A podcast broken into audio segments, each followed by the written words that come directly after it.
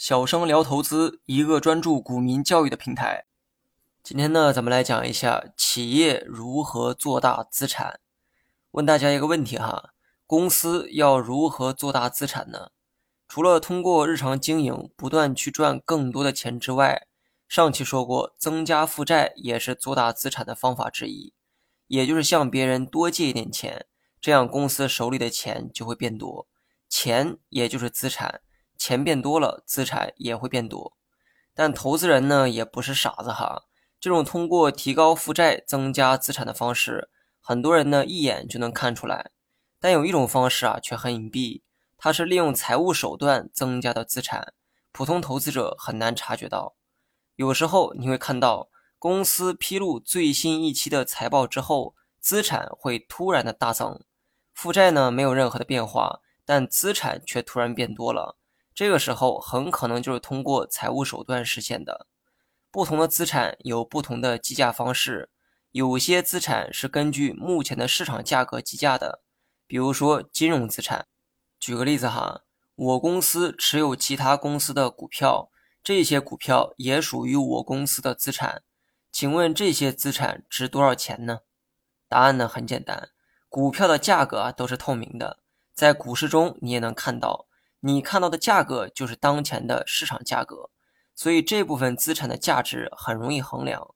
类似的还有房产，房子交易同样透明可查，所以房子这种资产也很容易计价。但有些资产啊则不一样，它们呢不像房子、股票一样有极高的交易频率，它们呢也没有同类资产可以做参考。这类资产是如何计价的呢？比如我的公司啊是一家煤炭开采企业，我公司名下有一座矿山，请问这座矿山该如何计价呢？这座矿山是五年前买的，五年后的今天它应该值多少钱呢？矿山这类资产啊比较特殊哈，你很难以现在的市场价格衡量，因为它压根儿就没有参考的东西。那么针对这类资产做账的时候，会用最初购入的价格去计价。也就是最初花多少钱买的，就记多少钱。假如五年前我花了十个亿买下了这座矿山，这笔资产就会记为十个亿。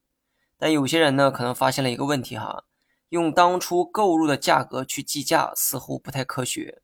毕竟资产这种东西，它可能升值，也可能贬值。最科学的还是以当下的市场价格去计价。但是呢，我刚才也讲过。有些资产的市场价格没有参照物，所以很难去寻找所谓的市场价格。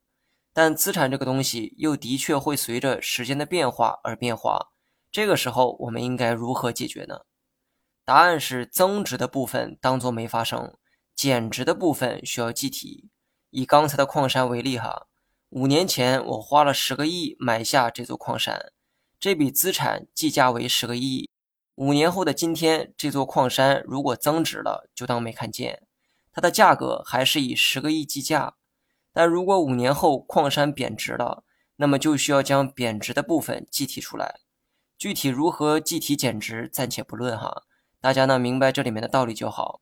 那么由于这种特殊的记账方式，意味着公司持有的资产中很可能存在已经大幅增值的资产，但这些资产还没有体现在财报上。比如刚才提到的矿山，我花了十个亿买下的矿山是一座煤矿。五年后煤炭价格暴涨，我这座矿山的价格也必然暴涨。但由于资产增值的部分不会体现在财报上，因此这座矿山一直以十个亿的价格计价。那有什么办法可以改变这一现象呢？答案是先卖掉矿山，然后再买回来。假设这座矿山目前的价格是三十个亿。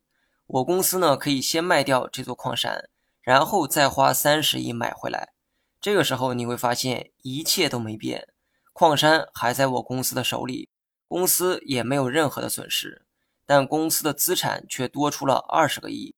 由于矿山进行过交易，购入的价格是三十亿，所以三十亿是这座矿山目前的价格，比之前的十亿多出了二十亿。这个时候你会发现。公司的资产会突然大增，资产大增，公司的股价就会得到提振。